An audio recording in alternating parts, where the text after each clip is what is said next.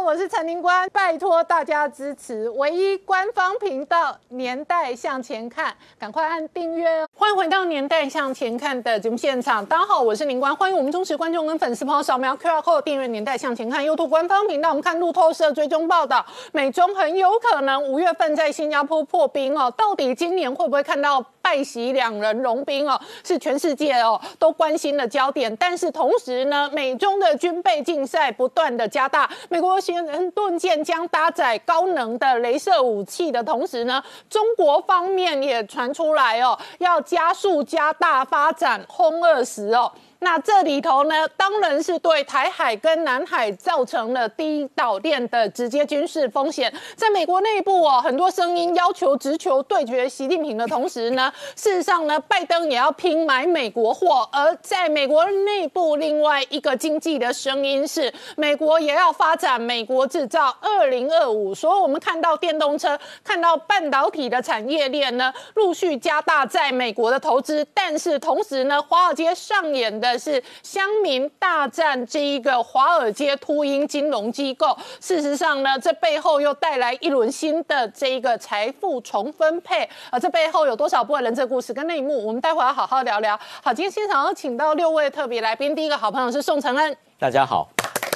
再是产经新闻台北支局长石板明夫先生，大家好；再是财经专家朱月忠，大家好；再是吴杰，大家好；再是黄世聪，大家好。好，世聪刚刚看到的是美国的战略专家张家敦的评论，他认为恐吓台湾就是在警告拜登哦。那这个拜登跟习近平两人会不会破冰哦？是今年最大的政治变数。没错，事实上目前的这个中国跟美国的关系可以说是没有任何的这个往来。那尤其是在拜登上台之后，其实中国一直。想办法透过过去的人脉或是新的人脉在建立，想要促成所谓的拜习会。包括前一阵子其实有爆料说，这个这个杨洁篪可能要到美国去，啊结果没想到这些都没有。所以现在拜登对美中国大陆的态度基本上就是不读不回。所以到底什么时候这个中美会有真的具体的这个接触呢？那根据这个目前媒体的报道，可能的这个接触呢，会不会第一次接触在今年的五月？那今年五月主要是在新加坡要举办一个世界经济论坛，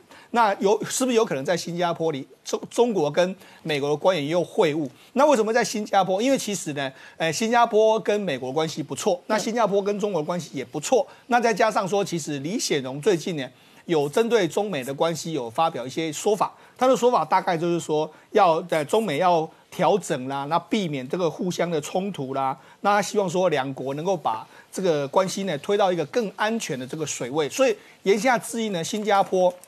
是一直在推动中美官员是不是能能在新加坡见面这件事。好，那除了这个之外，我们看到其实美国最近的学界或者美国的媒体呢，都发表了非常多的这个。这个对美国政府的谏言，我们要最新的是一个美国前任的这个高级官员，他用匿名的方式写了一篇八十页左右的这个文章。那这个文章它其实叫做《更长的电报：迈向新的美国对华战略》。那为什么叫更长的电报呢？事实上，我们知道说，其实美苏的冷战的起源就来自于说这个布坎南的一个报告，那个电文。所以这个布坎南的电文呢是。这个牵起了所谓的美苏的冷战，那他所以他用这样来命名，那他其实很简单，他说的就是说中国的对哎对抗中国的崛起呢，美国应该针对习近平。嗯，那为什么他这样讲？因为他其实呢，我呃中国的崛起已经影响到这个整个美国的这个利益，那尤其是他认为是习近平让中国回到所谓的古典的马克思主义的想法，还有毛泽东式的这个个人想法。然后全面的围剿这个清除这个国内国外的一些意见，所以他说对外也不像是这个邓小平的所谓的韬光韬光养晦，那对外也不断的挑战周边国家的这个势力，所以他认为他对整个民主世界构成一个非常重大的威胁，所以他直接点名就是说美国应该把这个战略目标就明定说针对习近平。好，那这是美国前任官员的这个说法，还有另外一个就是承认这个。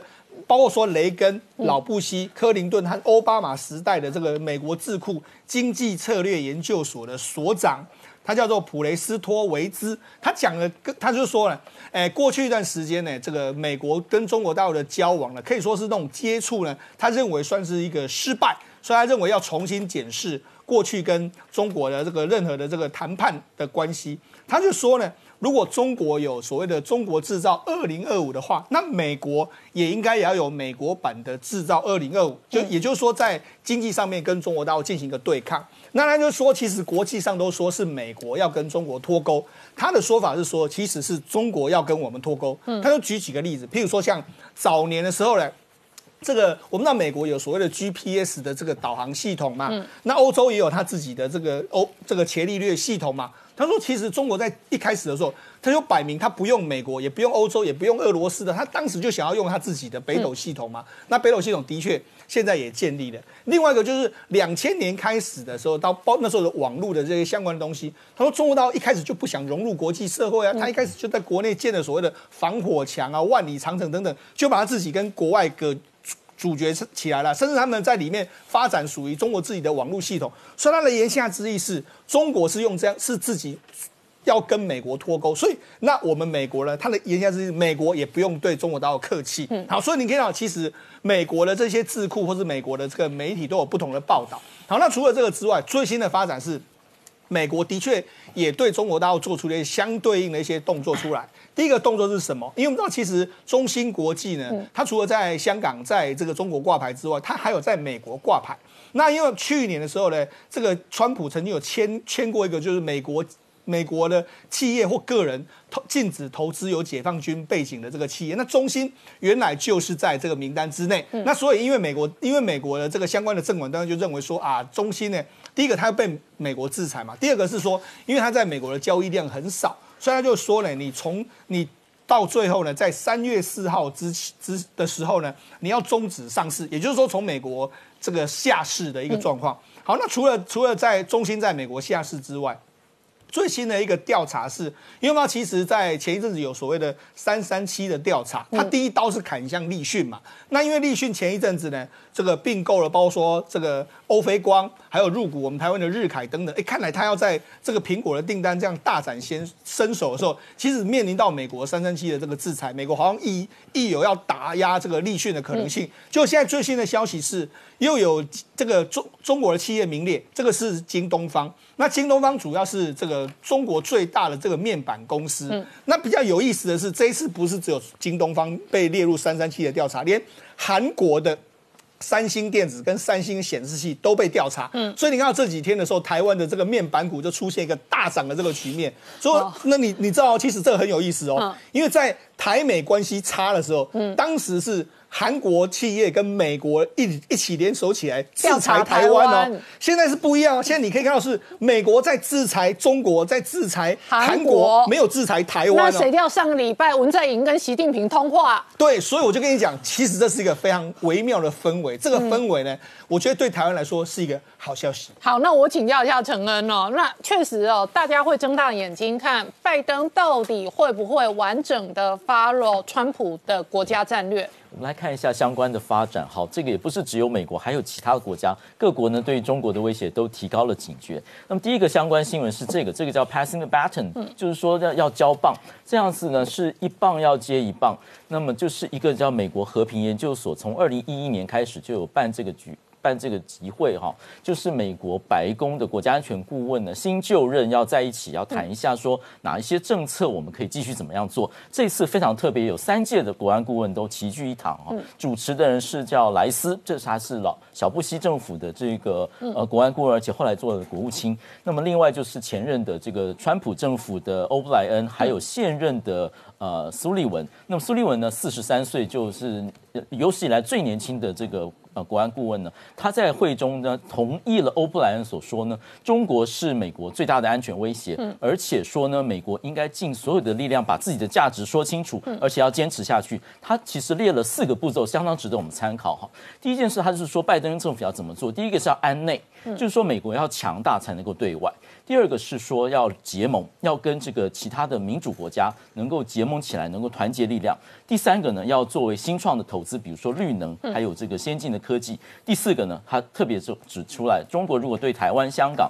还有新疆所做的事情，美国要让他知道这件事情是有后果的。嗯，那么在结盟方面呢，就看到了一个新的发展，就是美欧之间的一个是。外交部门，另外一个是国家国家安全顾问的这个层级都有高层对话，而且一对话之后呢，就有新闻稿的发布。嗯，那么布林肯跟这个欧盟的外交安全的高级代表叫做波瑞尔的有对话，他们今天谈几件事情。第一件事情如何修复美欧之间的外交关系，第二个是说如果在气候变迁还有防疫上面的更加的合作，第三个是针对中国的崛起。那么针对中国的崛起，这个两两方面的这个新闻稿用词不太一样。美国就是说明了说中国这个威胁要如何面对。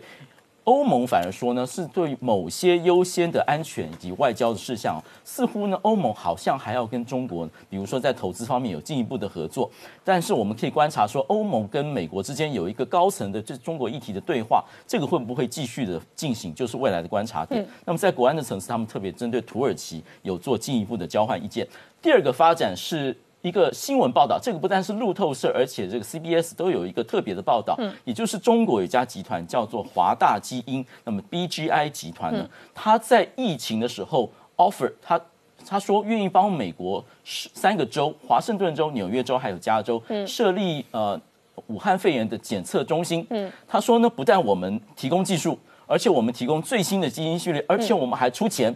然后只要你让我们测试就好了。结果没有想到呢，三个州都听了这个呃安全顾问、反情报及安全中心叫做主任叫做埃维尼娜的建议说，这件事情非同小可，因为检测基因就表示它可以收集生物的数据，而未来掌握生物数据，它可以未来影响到医药的发展，还有了解到美国人的这个整个健康状况，未来可能有极大的国安风险。因此三个州都拒绝了这么的好康的事情。那么路透社进一步。去针对华大基金做一些研究，他发现呢，他跟军方真的关系匪浅。嗯，第一件事是他的这个，他中间有合作论文，而且是重点项目。研究什么呢？研究在高海拔领域的猴子如果有脑的损伤的时候，它的复原情况是怎么样？也就是说，他针对高海拔的这个呃战斗的人员，他如果受到脑伤的时候，他的一个科学的研究。第二个是对于呼吸道测试的试剂。比如说 SARS 或是 COVID 的这个序列，它有一些进一步的研究，而且他们中间合作有十几项的专利，而且呢，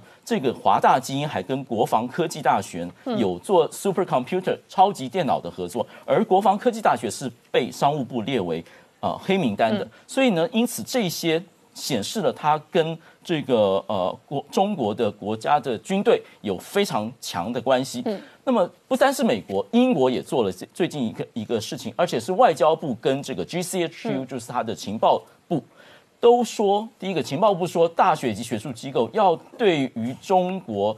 窃取机密还有窃取资讯的这些行动呢，要提高警觉。而外交部针对四十四个敏感的领域，说中国的学生的签证未来不发，这个包含。AI、化工、物理、数学、资讯以及工程的系列，所以是一系列的对于中国学生呢取得这个签证的增加了困难度。嗯，另外还有东欧两个国家，一个是立陶宛，立陶宛是北大西洋公约组织的这个成员国，他为他的跟这个中国有一家公司叫做同方卫视，签了一个在机场上面去安检行李的一个合约，但是还没有执行。在国会的审查中间，国会委员会说呢有国安的疑虑，因为这个会搜集情报。最后一个就是拜登中心，拜登中心二零一三年在宾州大学成立哈，那么研究发现呢，它这前两年半大概有两千美元的捐献，那么后三年半呢？涨了三倍，到了七千多万美元哈。然后呢，众议院的三个委员会的副主席联名，这包括稽核委员会、司法委员会还有教育委员会联名说，请宾大交代下关于跟中国的所有捐献合约或是计划的合作，然后来看一下说这个是不是中国投钱到了宾州大学的拜登中心。好，我们稍后回来。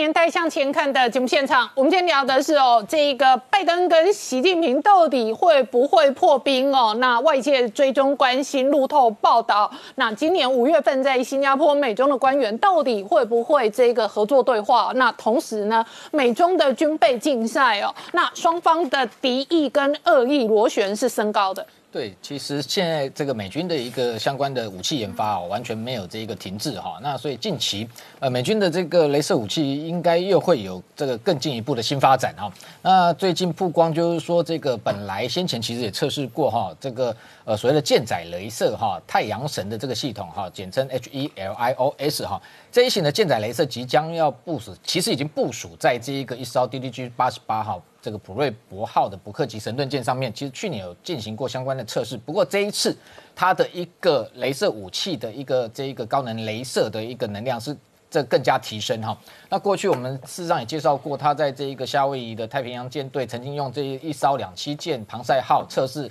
另外也是所谓的这个舰载镭射。不过那一型的这个舰载镭射大概只有二十千瓦的一个能量。那这一型现在目前来讲，太阳神它要提高到六十千瓦。那换句话说，这样的一个镭射武器已经具备能够攻击所谓的来袭的无人机，那甚至所谓的这一个来袭的反舰或者是巡弋飞弹来说，基本上可以透过上面的这个所谓的整合式的炫光光的系统哦，那去瘫痪掉它的一个上面的它的主动导引的一个能力，那让飞弹失去目标。那更进一步，未来的不排除可以直接用在海上舰对舰哈，直接就是去烧毁敌方的一个。不管各型的一个监侦系统，甚至是武器系统哦，那这样的一个所谓的呃太阳神的一个镭射武器，其实接下来呃美军应该会全力发展，因为它有几个优点哦。第一个就是说，它在打这种所谓小型逆中目标也好，无人机或者是这种逆逆中的反舰巡弋飞弹来说，它可以这个更快、更精准的锁定目标。那速度快之外，另外还有一个更重要，就是说它成本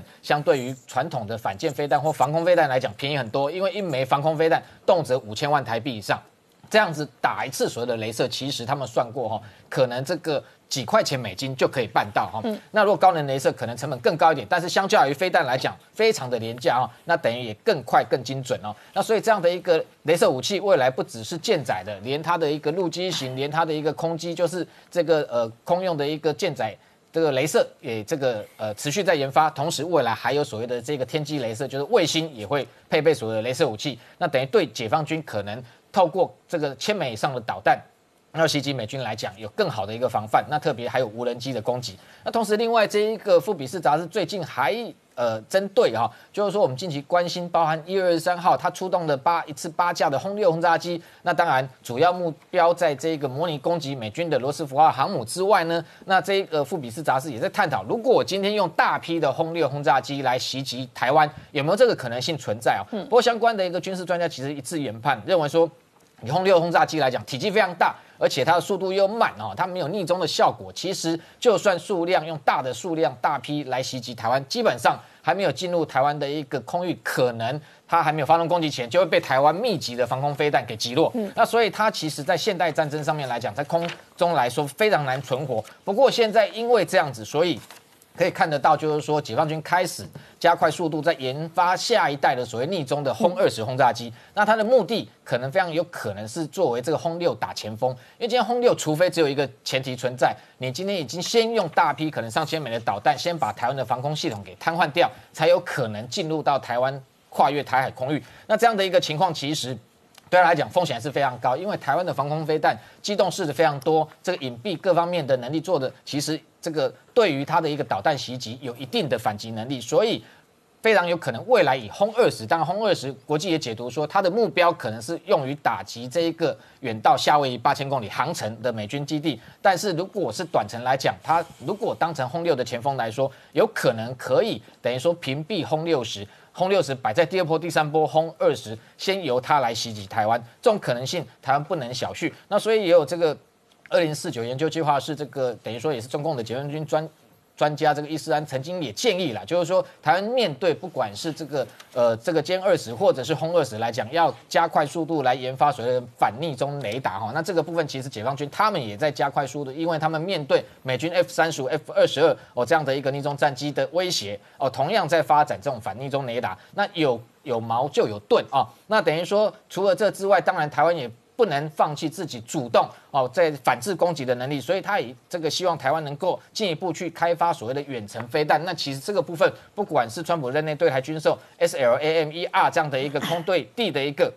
远程的这个鱼叉飞弹可以进行它的一个对地攻击，那同时台湾自己也这个加速在研发，不管是金国号上面搭载的万箭弹也好，或者是雄二月的巡弋飞弹，还有地对地的各型导弹哦，这都是为了因应，如果今天他要用大规模的一个轰炸机来袭击台湾的时候，可以这一个先发制人。这个瘫痪它的跑道，让它在源头上面，它就没有办法让这这批轰炸机升空哈。那同时，《富比士》杂志还有这个另外一位这个美国战争学院的这个叫科尔的他一个专家哈，他也这个提出一项呃异于过去的看法，他认为说外外界在瞩目说这两岸之间，如果今天解放军要武力犯台的过程。传统上可能大家认为说他会发动大规模的两栖登陆哦，不过他认为说其实这样的一个风险对习近平来讲，不管政治跟军事的风险都非常高，所以他认为说解放军有可能用偷袭的方式，而这个偷袭的方式可能就潜藏在平时，包含民航机或者是用货柜轮哦，就是说他把这一个这个发动攻台的一个时间计算好的情况之下，他首波会用大批的导弹同样袭击台湾，瘫痪台湾的一个这个各方面的防卫能力之后。他先安排，包含像由这个第三国的货柜轮，然后把解放军藏在这个货柜里头，然后偷偷的先运到台湾，不管是高雄港也好，或者是基隆港这些所谓的商港也好，在那里这个等待入侵。不过这样的一个做法，其实就是标准的木马屠城器了啊。所以过去其实。国军在这上面其实已经早有阴影，特别是他还谈到说，空中的部分，解放军也许他运输机不是那么多，但是都不排除他直接搭载民航机，也就是说，他先把你台湾瘫瘫痪你的防空或者是各方面的防卫能力的情况之下，再直接搭民航机降落台湾。不过这个部分其实我们观察非常久，你看到过去哦，这个中国不断的在测试台海的一个底线，包含像他提出五零。三航线新航路，那要让这个不管用民航来掩护这个军机的一个飞行，这样的做法其实一直出现，而且早早年那时候，其实我记得在大三通要开放的时候，其实国防部对于两岸的飞机、民航飞机直接直飞是完全反对。所以你看看现在，即便对岸的民航机要飞到台湾来，它也要绕国际航线往外绕一圈，不能直直穿越。所以这一个相关的可能的木马屠城器，不管空中的或海上的，其实。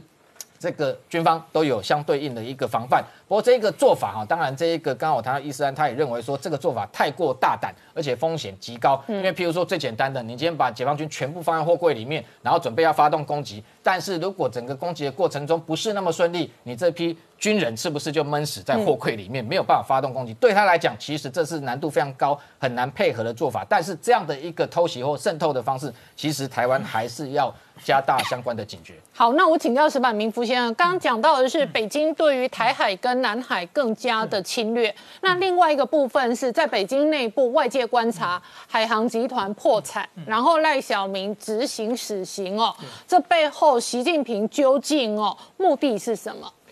我觉得这个海这个海航破产是一个蛮有象征性的这个事件的。因为首先，在中国这个它是社会主义国家，社会主义原则上是没有破产这个概念的。对，所有东西都是国有。中国成立就是中国企业破产法，是二零零六年、二零零七年开始实行。当时我在北京，当时就是说。很有意思，如果按这个法律严格执行的话，中国国有企业大概一半以上都要破产。好，所以他没办法执行怎么办？但是法律执行，法律已经设下来了，一个不破产的话没有意义，所以就发指标，比如说河北省五个，山东省八个，这样全国要要一百个企业破产。嗯，那河北省一看呢，那我保定市发两个，石家庄发一个，他那唐山市发一个，然后在当地到市政府再往下发。这样呢，就是说，其实呢，就是全是政治上，一个是政治影响力小啊，他那个国有企业的后台不硬啊，都是这种企最后发到破产。所以一旦决定被破产那些企业，我也采访过，都是哭声连天，大家觉得太冤枉了，因为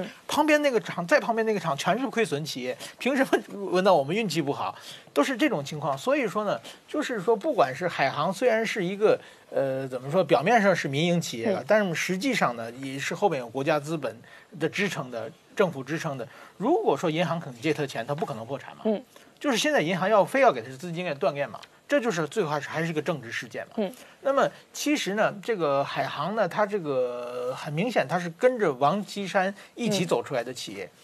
那王岐山在海南市当市委书记的时候，他就。这个海航就开始成长，嗯，然后后来王岐山到北京做了政治局委员的话，海航就开始跨行业，嗯，就变成什么金融啊、不动产什么都在开始做，变成这个改革开放以后中国成长最瞩目的一颗新星，然后又到国外去，那基本上是和王黄王岐山在一起的，这所有人都知道，不用那个郭文贵在美国宣传，所有人都知道王岐山跟海航挂在一起，那么。但是说呢，后来当然他们之间也有很多爱恨情仇啊，还有那个别的权利也介入海航啊。后来那个海航那个王健在法国轻生的时候是七月三日嘛，大家是说他取于王岐山七三的谐音嘛。哦，真的？对对对，所以对王黄岐山也是一肚子不满，所以说，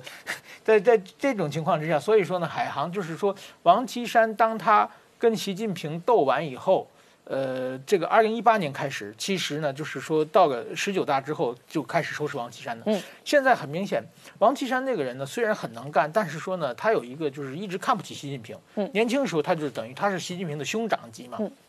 所以说呢，他从来不给习近平拍马屁，也不吹不吹捧习近平。嗯，定于一尊什么，就从来不说好的，就是爱做什么做什么事。这个呢，我在习近平的那些小弟看来是不容嘛。我们嗯天天在吹捧习近平，你在那里很冷淡，所以说其实这个矛盾一直积攒很深的。那么最近我看一看，从去年开始，习近平先收拾一个任志强，对，任志强谁都知道是王岐山是从小的一起长大的好朋友嘛。那两个人半夜的，呃任任志强自己的回忆录写，半夜那个王岐山就给打电话嘛，一聊聊很长时间嘛。这种关系全世界全知道，把任志强判了十八年。嗯，这个很明显，你如果嫌他说话多，你给他关起来。不让他说话，关在精神病院里。中国有的是这样的关在精神病院的人嘛。十八年的话就是羞辱王岐山嘛。那么海航也是，但都知道是你的企业，我现在就打掉你，我就让你老实。另外一个呢，呃，王岐山有一个海航，当时他海南省时代的一个小弟叫张琪，最近中纪委也点评批评他嘛。哦所以说就很明显，这个权力斗争第一波，习近平是对着王岐山的来的。嗯，还有一个呢，就是赖小民。嗯，赖小民呢，当然都知道，前不久判了死刑嘛。他判死刑的一审的判的死刑是一月五日，中国也是表表面上三审制嘛，二审是一月二十四日，哦，这么快，二一月二十九日最高法院就核实，然后就执行死刑了。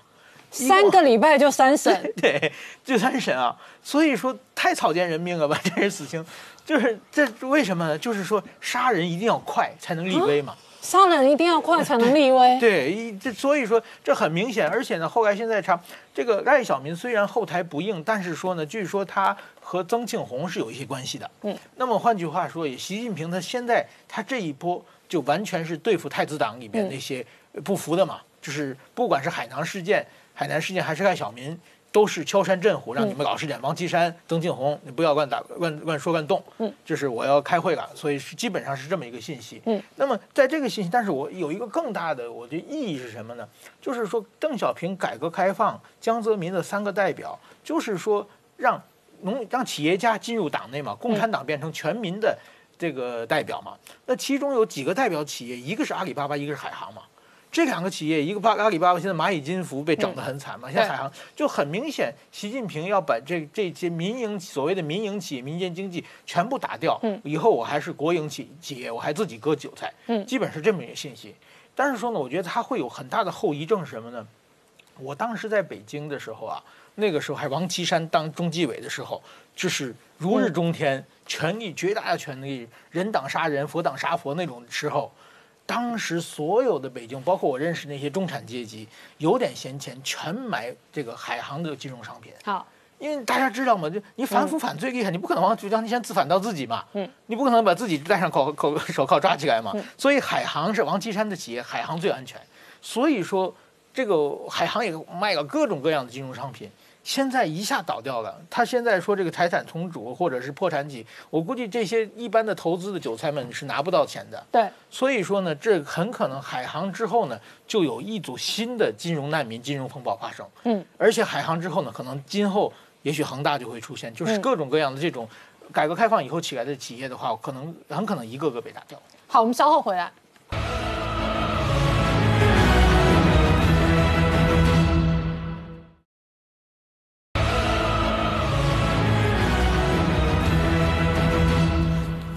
年代向前看》的节目现场。我们今天聊的是哦，这个拜登跟习近平会不会破冰融冰哦？全世界睁大眼睛看另外一场史诗级的高空大秀。那事实上，在美国上演的是乡民大战华尔街，而且老王乡民赢了，至少目前为止是乡民赢。对，我们在上礼拜的第一时间哦，就告诉大家，哎、这个 Gestar GMV 哦发生了这个在网络论坛哦，乡民喊起来哦，说要原本呢其实没有扩大到跟华尔街冲突啦，只是有一家这个乡园机构、乡园研究，大家知道它是放空了大法人呐、那他就放空了这家这个这家公司哦，那乡民在上面说我们应该站起来，怎样我们去对抗这家公司哦，所以最近已经吵到怎样，就一直在升温哦，吵到跟整个乡民，就是我们一般的投资人跟华尔街大鳄的对决啊，所以现在已经惊动了拜登政府啊。那拜登的顾问已经说啊，他要开始来审查这个 Gangsta 交易哦，到底有没有这个我们就用句话这个叫什么非法炒作啦哈，或者是网友在这个网络上面这个喊进股票到底有没有犯法？这当然是美国接要查，因为你知道美国的 SE 的这 SEC 的监管是非常严格的嘛。那但这个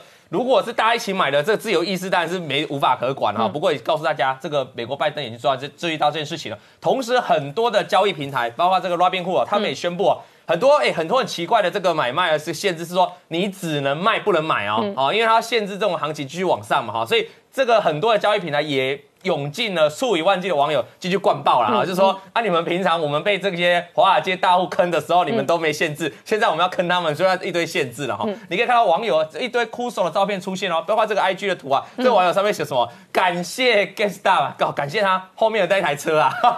对啊，大发财啊，对啊，这不知道是不是真的，但至少现在很多就很多这种图片啊，就后面摆了什么东西，他他赚了什么东西，感谢 GetStar，因为他的确。飙翻天了哈！那还有很多人去 AMC 那个最大院院线的这个这个公司哦，很多去那种院线，他电影院哦，他旁边写 AMC 啊，他就跪在那边跟他膜拜啦，因为让他发大财啊！这个是现在网络 IG 最夯的图啊哈！那你可以看到，所以原本我们知道过去 FANG 哦，所以金牙股是右边这一块，现在新的 FANG 哦是什么？Nokia 啦，然后 GameStar 啦，AMC 啦，哈，然后一堆有的反正就名字，然后大家最主要我觉得这个网友最有趣，我们看最后最后一句话是主要现在的世界量对抗，就是。说右边那个是资本家的血汗工厂啊，左边是什么？深受人民爱戴、公众群众喜爱的了哈，这真的是反映现在情况啊。但这个地方也只有在这种大多头才会遇得到了哈。不过我要告诉大家，接下来会影响哦。你可以发现这几档股票喊得出来被嘎空，这张股票都是去年哦被空单啊。通常在美股放空的都是大户啦，都是这些研究机构、作用机构。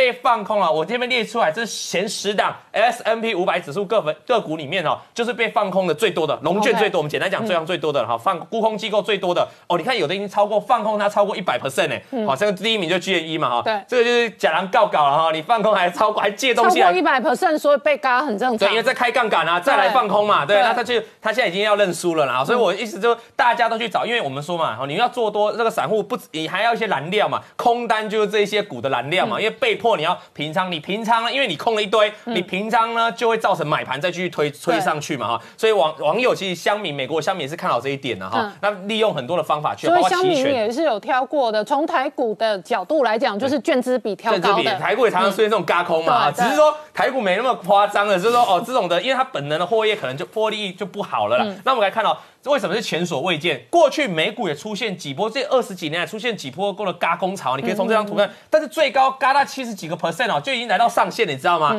这一次嘎到九十八 percent 啊，哇，是吓死人啊！这那这个这个指标怎么出现？这是他们去搜索，就是啊同一区啊同一区容易被放空这些股票，然后发发生被嘎空的情况哦。今年是创了纪录了哈。那这个情况代表市场有多疯狂？因为下面整个冲上来。那再看下面这张图啊，这一张图告诉意思，这告诉大家什么意思？其实，在美股的里面哦。放空的部位哦，非常小。大概到去年为止，也不过就一点六个 percent 哦。那你看到看到过去哦，美股放空的部位还比现在还多，放空部位比较少，然后但是确实嘎空会比较猛烈，所以再再说明这支香米哦，他们之后现在发起两个字，这个叫圣战，所以会那么接。但是后续的反应是怎样？我要给大家看这张图啊，你可以发现 S N P 五百指数哦，在上礼拜这所谓的圣战当中哦，S N P 五百指数大跌的，美股纳斯达道琼都是大跌的，对。可是只有这些标股啊，这个很像台湾，我我上礼拜就讲，可以有一种说法说，花间某一些。避险基金、对冲基金，他因为被嘎空，他被迫要卖他手上的其他部位，掉现金，然后来维持他的保证金嘛？对，对我上礼拜就讲他维持嘛，那只是这个现况越演越烈嘛，他必须得卖掉一些手上的股票来赔赔 balance 一下。然后另外有一种重点，像我们台股去年啊，曾经涨是所谓的这个 TDR 族群哦，那个就是比较不容易查到基本面的公司哦。那当时在小票股一路狂飙的时候，台股也是回也是回档啊。简单说。财股呃，这个要美股要找到一个正规军，所以我们期待这个这个飙涨啊，这个小型股什么时候告一段落？我认为是美股才容易止跌的一个讯号。那你来看一下这个 GME 的事件铺了哈。任何的机构也提出相对的这个对抗的方法，但终究股价还是一路往上。所以最重要，这些标股的这个我们说炒作这种风气啊，这所谓圣战什么时候会开始转弱？我给他们看最后一张图哦，这张图哦是成交量哦，就是说当时 G N E 从上礼拜一开始炒的时候，我们开始节目有追踪的时候，它的成交量是整个 S N P 五百指数年成交量爆最大的。可是你可以看到它慢慢慢慢成交量是往下退，目前当然是连列在 S N P 五百的前面几档个股当中。但是你看发现哦，当它成交量往下缩的时候，它的股价哎虽然还是有涨。涨，但是标涨幅就没之前那么严那么夸张哦。所以要观察这些标股什么时候会告一段落，或者说你不要进场去当最后一只白老鼠哦。我想告诉这各位，当你发现成交量这些标股成交量都开始退下来的时候，这个代表没有人在玩了，你自己就要注意啦。好，我请教石板明夫，你怎么看韭菜跟华尔街？对，我觉得这个故事是一个那个韭菜战胜镰刀的一个非常励志的故事啊。这个基本上，我觉得就是说，现在这个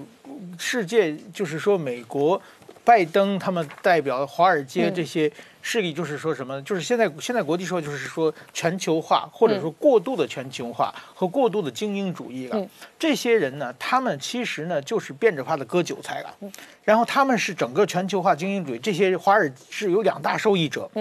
一个受益者是就是说华尔街，一个是中共，这两个都是全球化精英主义受益者嘛，这是两把镰刀啊，他们就变着法的各种把大家钱骗进来，不停的割韭菜，然后呢，真正的受害者呢是一个是广大的劳动人民嘛，支持川普那些红脖子们，还有一个就是中产阶级，就是这些散户投资这些小股民们，就是韭菜们。他们其实这么多年一直深受其害，这种社会矛盾其实是不停在激化的。他们用各种方法在反弹。嗯，那么一种反弹呢，就是二零一六年的川普当选嘛。对，这是第一次，呃，当选。但是说这一次呢，就是说川普呢后来还是被两把镰刀联手联手做掉了。那么现在呢，这是另外一种反弹。这种反弹呢，是因为有这个社交平台各方面的，因为这个联系方式不一样啊，所以说呢。呃，赢到了，但是说我们不能乐观，你不能期待永远战胜嘛，因为基本上韭菜是打不过镰刀的。嗯，那么只有在天时地利人和各种机缘巧合凑在一起，才能偶尔胜一场嘛。那么所以说呢，呃，在这种我们今今后怎么看呢？我觉得还是虽然川普失败了，但是川普的川普主义这种矫正精英化、精精英和全球化的势力，要真正的上台面以后，把整个政治。重新捋顺了以后，这个世界才能趋于和平。否则的话，这种或者是喜剧，或者是悲剧，会不停的上演。就是说。被牺牲利益的乡民们集结起来战胜建制派，对对对，这个可能在各种战场跟平台上面上演，而且有了网络之后，乡民更容易集结，对对对，就是不是只有政治可以做群众运动，对，股票市场确实也比群众运动啊，比你多方钱多还是空方钱多啊？对对，但是那本来机构法人钱是多的，但是我现在绕一大堆乡民，一人一块啊，对对对，那时候乡民团结起来的钱也大于华尔街的机构法人，是有这个可。可能啊，但是这毕竟是一个小概率事件啊，不很难这种成功很难一次次被复制嘛，所以说还要政治改革。好，我们稍后回来。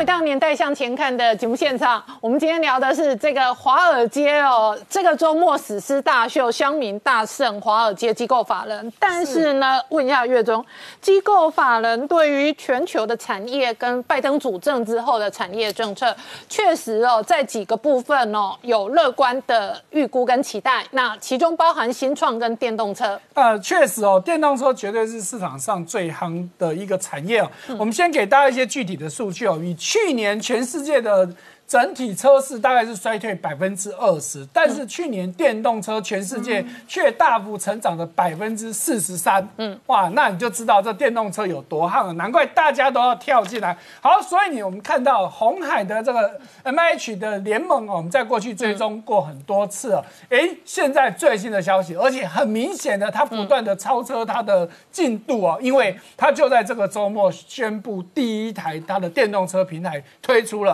好，那我们。看到几个基本的数据，第一个是它的续航力是三百六十公里，然后呢，快充。四十八分钟大概最多可以充到八十趴的电力哈，那慢充是比较久，要四百零八分钟。好，那整体的几个平台平台的特色，我们在过去也讲过，我们不一一去讲。好，不过严格来说，以这样子的规格，在目前的电动车市场里面，只能算是中等表现而已了啊。因为尤其这个续航力，现在大家都越充越高，那充电都在比快的，那你这样子速度出来，哎，其实普通而已。嗯，好，那当然。红海的目的当然不是自己造车嘛，我们不能以这个数据来看，因为它的目的之一，就如它的特色之一，它是要模组化、平台化，而是帮人家去造车。我只是先展现说，我告诉你，我是有实力来做的。对好，所以说它这个平台。所以红海是真的蛮快进度的。对，非常长，因为原本预估四月才会推出，结果你看到现在才，现在才二月一号，哎，他上个周末就表示在一月底他就已经公布了，所以它不断的超车，就是要赶快，因为大家也知道这个市场竞争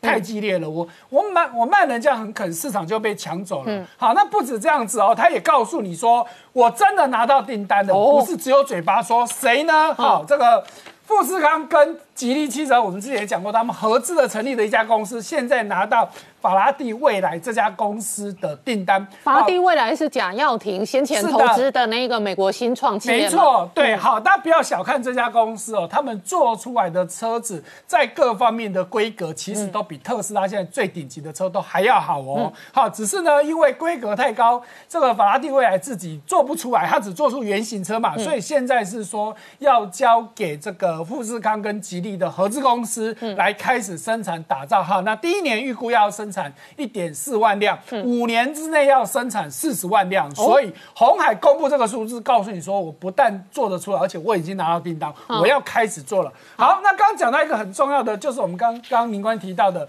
这贾跃亭呢，之前真的是有不太好的记录，因为当年的这个乐视网啊，这个掏空案啊，让大家这个很气这个人哦。好，那后来他也因为他有美国籍，他就躲到美国去，你也拿他没办法。好，可是你看到。他居然又搞了这家公司出来，结果一堆人抢着要去入股哦，哈、哦。你可以，所以可以看到一第一波的融融资哦，包含了谁？哈，原本的吉利汽车、恒大，然后甚至连珠海市的国营企业都要去入股入股它，而且它的股票预估大概今年第二季的时候就可以股票在美国股票上市。好，显然它也确实有实力，而且我们刚刚说了，它的原型车做出来各方面的数字数据确确实实都比特斯拉还要厉害，所以大家觉得，哎。你之前乐视是一回事，那现在又是一回事嘛？那当年乐视我们附带一提哦，当年他为什么去掏空？有此一说，就是他为了要做这台车，嗯，因为他其实很想卡住太多钱，是不是？对他就是想要做出来一台非常完美的电动车，所以他不断的从乐视那边拿钱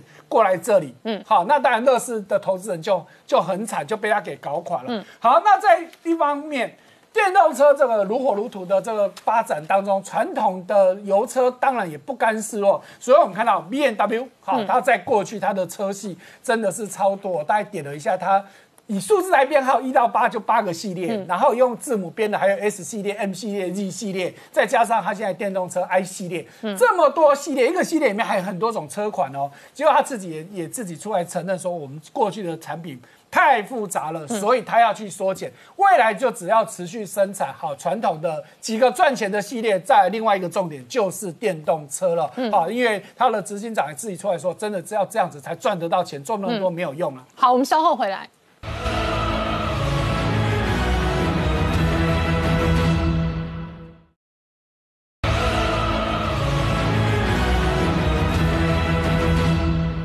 回到年代向前看的节目现场。我们今天聊的是哦，二月五号这个礼拜五是上台美的供应链论坛，很大的核心在这一个半导体跟电动车的供应链上面。那刚刚讲到红海现在也杀进来抢钱哦是，它首推的模组哦，比市场预期还要快的进度。那 B N W 事实上哦，也要加速的推动。在欧洲哦，其实传统的汽车如果不转型的话，也可能在这一波产业革命当中哦，遭受到很庞大的经营压力。没错，虽然我们看到传统大家喊得出名号的这些高档车都是在欧洲的这些油车，可是就如您官所说，他们不转型不行哦，哈，所以几个传统的车厂表现其实也很亮眼哦，所以我们看到。欧洲公布去年年度卖的最好的电动车，结果不是特斯拉哦，而是雷诺的 Roy。好，它去年全年卖了九点九万辆，那特斯拉的 Model 三其实只卖了八万七千辆。好，而且在前一年二零一九年的时候，雷诺的 Roy 是第二名，特斯拉是第一名。哦，所以市场开始逆转，而且不要小看欧洲市场，欧洲其实才是全世界最大的电动车市场。嗯，去年全欧洲卖了一百三十六万，比中国的一百三十万辆还要多哦。好，那当然这是整个欧洲一起看啊。如果只看单一国家的话，最多的是德国四十万辆。所以你看哦，德国是造车大国，但是在电动车上面，他们其实也没有。落后，所以他们去年以国家来说，它是全世界卖第二多，最多是中国嘛。德国卖四十万辆，大家想，那那美国呢？美国去年其实卖三十万辆电动车，排到第三而已哦。所以你就知道，这电动车的市场真的是百家争鸣。好，那在我们看到台湾，当然在这一波绝对不会落后，所以我们看到哦。我们目前当然台湾没有什么太多的新创的电动车公司，可是国内的企业呢？诶。我可以到国外去投资嘛？所以大家看到国巨跟陈红都投资了卡诺这家公司哦。那卡诺这家公司，我们在以前其实也介绍过，它厉害在哪里呢？我们都知道，特斯拉在以前很多年前曾经一度想要把它公司卖给苹果，可是苹果不想买。但是苹果在去年是想买卡诺这家公司，是卡诺不想卖给苹果哦，真的。哦。对，你就知道跟着卡诺有自己有多拽哦，他自己觉得自己可以做得更好。好，也因为他有这样的自信，所以你可以看到。有这么多，包含我们刚刚说的国巨、陈红都去投资它，而且这家公司呢年底也要正式股票上市哦，哈，而且它的背后的人真的也是大有来头哦，哈，那其中它的执行长其实就是从法拉第未来的跳过来的，那另外还有技术长也是也是从其他的大公司跳过，而且。都是以前在 B N W 待过的，OK，哦，所以造车经验当然是没有话说。所以我们看到这是卡顿。好，我们再看到小鹏跟特斯拉杠上了，哈，哇，这为什么会这样子呢？好，那话说是最近的这个小鹏哦，呃的创办人何小鹏在公开公开的场合去呛。呛这个马斯克，而且都说他什么，又说他用屁股在思考，啊，讲的非常难听。好，为什么呢？因为话说，因为马斯克呢之前指责小鹏说，你都是抄袭我的啊。为什么？因为特斯拉有一个华裔的工程师跳槽到小鹏汽车去了，嗯，而且把他那时候所研发的一些软体都带过去。可是这是其实是前一代的，嗯。所以呢，马斯克就很不爽，也有因为这件事情去告。好，可是至少这一件事情到目前为止其实还没有告赢。好，但是小鹏当然他也不甘示弱，所以创办人和。这个何小鹏就出来呛马斯克哦，你你说我怎么样？可是问题是，我现在做出来车子，它指的是它最新的 P 七这台车子。我们之前也有也有讲过，它的续航力最高可以到一千公里哦。它的这个 P 七系列确实所有的数据，包含的续航力也好、极速也好、充电速度也好，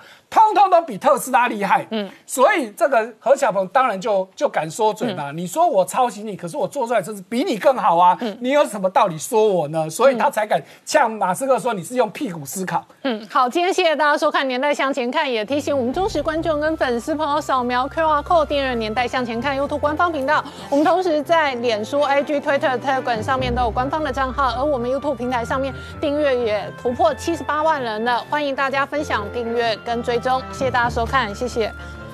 我觉得这两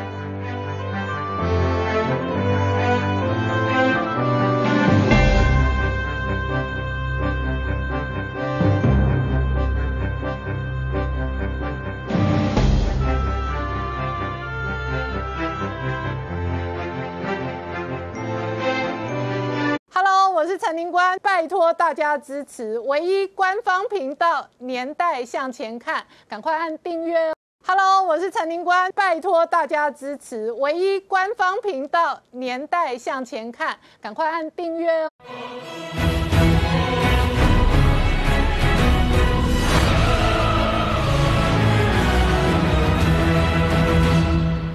前看，向前看年代。大家好，我是林官，欢迎我们忠实观众跟粉丝朋友扫描 QR Code 订阅《年代向前看》YouTube 官方频道。我们看哦，这几天路透社最终传出来，本年度的五月份呢，世界经济论坛呢，美中官员可能直接破冰，那会不会铺成拜习会哦？是全世界睁大眼睛看的。但是同时呢，本周五二月五号台美供应链对话，现在美国人也来要晶片哦。那整个台湾的半导体产业跟细盾哦，形成全球抗中的氛围哦。美国内部喊出“美国制造二零二五”，这个是在呼应拜登经济哦，要买美国货。那制造业跟供应链重组的同时呢，白宫的国安顾问直接讲话，他说要让中国为威胁台湾付出代价。事实上哦，拜登这一个入主白宫之后，北京对于拜登跟美国的测试是全方位的。然而呢，拜登相关幕僚的谈话的同时呢，解放。军也非常挑衅的模拟攻击美国航母，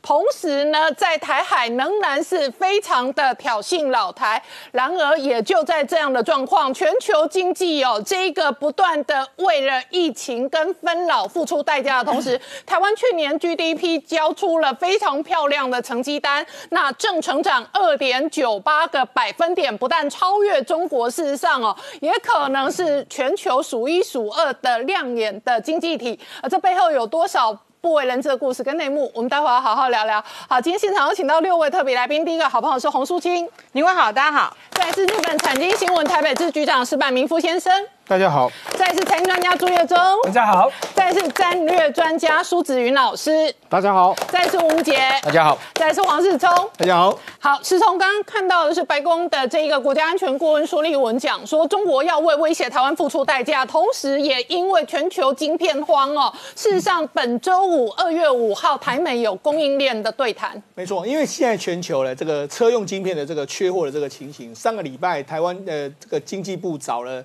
四个厂厂商嘛，那当时的德国驻台的代表也有参加，所以德国显然已经跟台湾谈过这件事情了。那于是呢，在这个礼拜五台北时间的时候呢，台湾跟美国的这个相关人员要展开这个对话。那这个与会人员来说的话，除了台湾跟美国的官员之外，还有台湾包括说像台积电还有联发科都会参加。那美国主要参加的这个官员是国务院的这个助理次卿 Murray，还有另外一个是商务部的这个代理助理部长，那这个 Stephen 两个人要参加。那当然了，因为其实台美之间的这个经济论坛来说的话，从大概约莫去年的十一月二十号。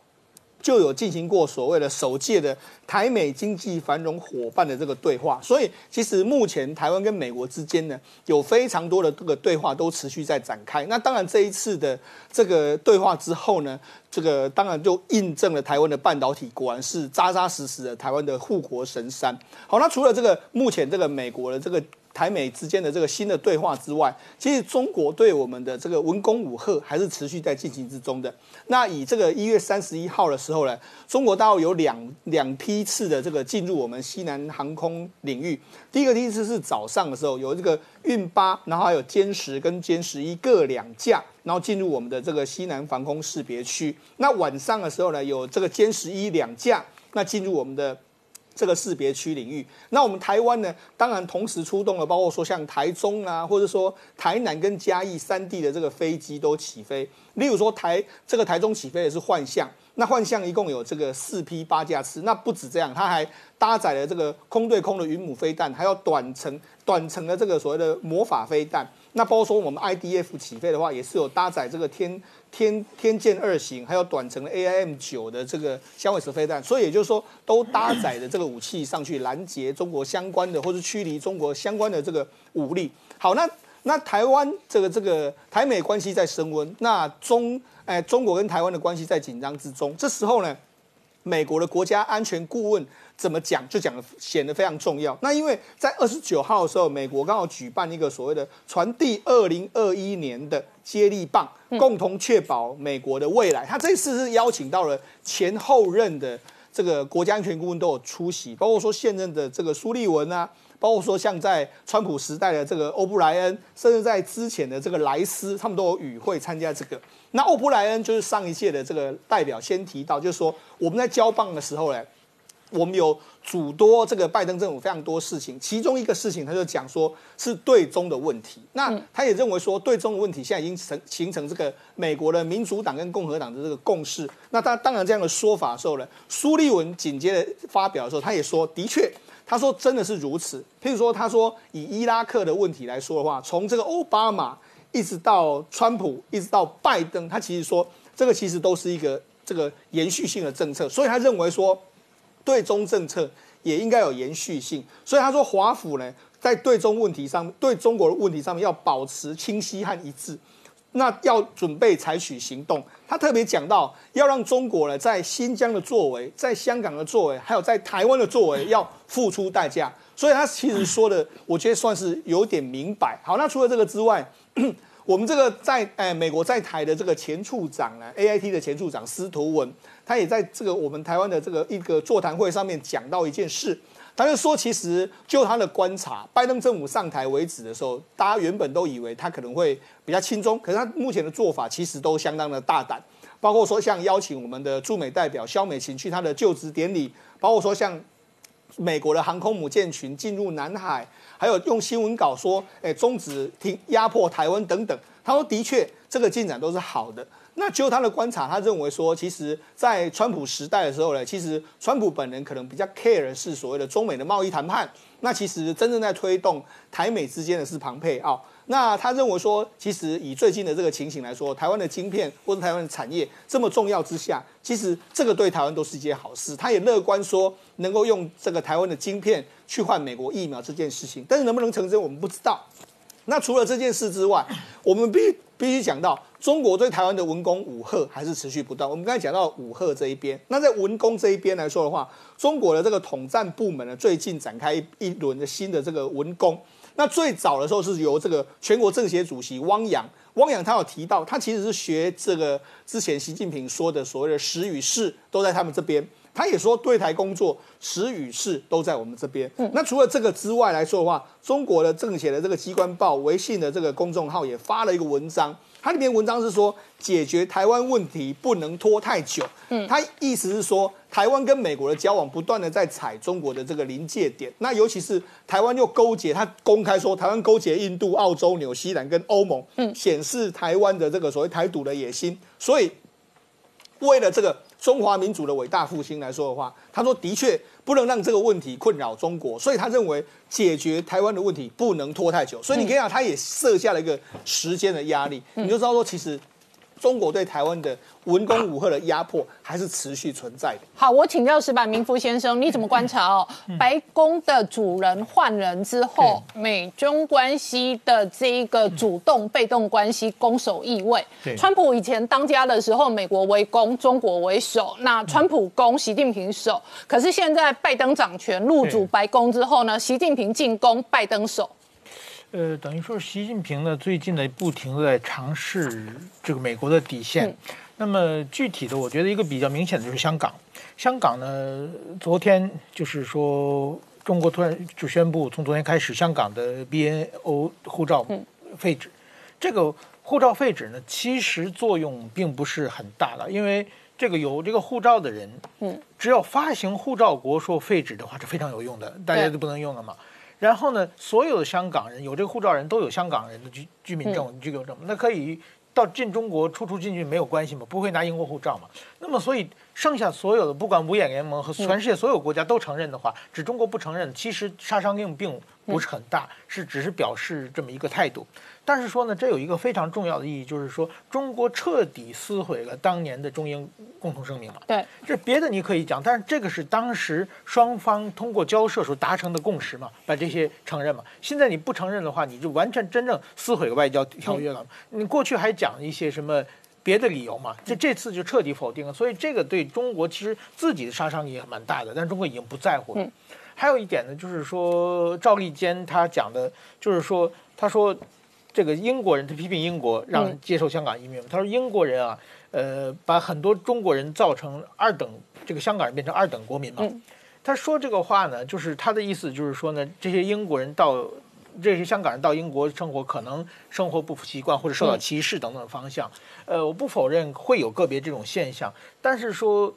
换一步想，就是说这些香港人宁愿背井离乡，他们也愿意去英国，不是英国把他们绑去的嘛，是他们自己申请去的嘛。他们也愿，就说明中国对香港的政策怎么失败，这个到处就可以说出来。但是中国现在已经完全有恃无恐，在做做这方面的事情。那我还有一点非常关注的就是说，一月二十七日，这个林郑月娥去跟习近平汇报的时候，两人通讯视信会谈，习近平突然说了一句话，叫“爱国者治港”。哦。这个蛮有意思，就是什么叫爱国者治港呢？因为我们看香港历史，当年邓小平在一九九七年返还之前，给香港人的三个承诺，第一个是一国两制，第二条叫港人治港，第三条是高度自治。对，那么高度自治呢，呃，已经没有了我们？现在国安法已经全面铺下去了，这个已经是中国的警察在开始随便可以抓人，按中国国立法、国内国内法来解释了。那么第二个呢，港人治港，这是一个最基本条，但是说呢。现在呢变成爱国者治治港了。那谁是爱国者呢？我说个算。嗯，这爱国有各种形式嘛。我我天天批评这个像像国家，也可能我是爱国者嘛。嗯，但是说你只要呃说我认为你不是爱国者，你你就没有资格治港，这个是非常大的。就是结果会变成一群马屁精治港嘛。嗯，只是他认为这只是吹捧习近平的人才能治港。第二个呢，就是说爱国者并不见得是香港人。嗯，香港现在已经从中国派了很多的像什么广东省的母猪上书书记啊，什么都都去了嘛。这些人不是香港人，但是说呢也可以治港，因为他们是爱国者。这个逻辑呢就彻底。其实邓小平三这个当年的这个三点承诺的话，这后两点已经完全没有了。那当然第一点的这个一国两制基本上也没有了。呃，他这个说法就是，其实就是说我就要弄香港，我看你怎么办。嗯。呃，其实呢，他在上一次香港大抓捕抓了五十多人的是一月六号，正好是美国的国会认证拜登那一天嘛，就趁准了美国的国会混乱的时候，当时布林肯也说了，我们和香港人站在一起。嗯，今天的这个苏利文讲的也是类似的，但是说对美国人这些说的话，就是有句话叫听其言观其行，我们叫不听其言观其行，光听他说什么没用，要看他做什么。因为呢，美国就是这个民主党政权呢，在二零一四年的雨伞革命的时候，嗯，他们口头也支持香港市民啊，但是最后什么也没有做啊，最后就生生的镇镇压下去了。嗯，所以说这群人他们只是嘴上说跟香港人站在一起，然后香港人被人打，他站着还是还是不动，基本上是这种。所以说呢，这种东西我们现在想的，大家现在香港人，包括很多香港人都期待拜登政权，认为民主党重人权。但是我们现在想，如果说拜登。政权想扭转这个局面的时候，他还有什么牌可以打？嗯，就是川普其实治中国的时候，川普有五张牌。第一点呢，就是关税嘛，治中国我把关税提高了。第二点呢，我司法索赔，就是武汉肺炎的司法索赔问题。第三点呢，我制裁你的企业和个人。对，而且个人一直升级到人大副委员长、政治局委员这个层次，就剩下中南海那个七个常委以外，我全可以制裁了，升到这里。然后呢，还有一点是我把华为驱逐出国际市场，我让跟全世界说不许用华为的东西。还有一个呢，我表示我可能武力攻击你南海的人工岛。嗯，这五招都是川普对中国刀刀见骨的招数啊。但是说这五招，这五招看拜登一个都不想用。对，基本上都没有嘛。嗯，那既然你这五招都不用，你有什么新招吗？我们也想不出来嘛。嗯，那所以说呢，在这种情况之下呢，拜登是口头上可能越说。我们跟你香港站，你绝对支持香港。但是说他具体能采取什么措施的话，其实我们现在完全还看不出来。那我问你哦，拜登如果毫无作为，或者只是嘴巴说说的话，习近平会不会一步又一步的对外持续扩张？他这一个侵略跟他测试拜登的底线，他会不步步步的进攻？他在一步一步的测试。我最我觉得最明显的是黎智英，黎智英先给抓起来，看看风向再放出来，嗯，看看风向再抓起来，嗯，然后就一直试底线嘛。现在呢，就是习。其实黎智英保释不保释已经并不重要了，因为他是被国安法起诉的嘛，他很可能被判处是无期徒刑等等的重刑。他判完之后，马上跟着周挺、黄之锋都可能被判，这就变成真的台湾的、香港的美丽岛事件，可以可能更大的事情，就是一比一个镇压镇压下去以后呢。然后呢？如果香港他这样稳，他可能再往下一再再走一步。所以说呢，但是拜登，我我们现在还在看，拜登至少口头上还是支持香港的。另外一个，他的政权在国内还没有安定嘛。呃，我们看，我们现在唯一可以期待的就是说，拜登他选举先说了一个叫就任以后第一年要成立一个叫开一个什么民主国家。高峰会，嗯嗯，弄在一起，这个呢，很多人现在我也认识很多是香港，都想把这个民主国家峰会，把香港问题、台湾问题、新疆问题，把它放在，就是其实就是讨论中国问题的。这样呢，如果拜登的风格不是喜喜欢打群架嘛，把各全世界都拉过来，其实呢，现在不光是美国不怎么样，现在包括那些参加的国家，很多都中对中国火很大嘛，这些搞这些人凑在一起，也许。在这个峰会上能够形成一个新的对中国制约的一个平台也不一定，我们现在只能期待这一天。好，我们稍后回来。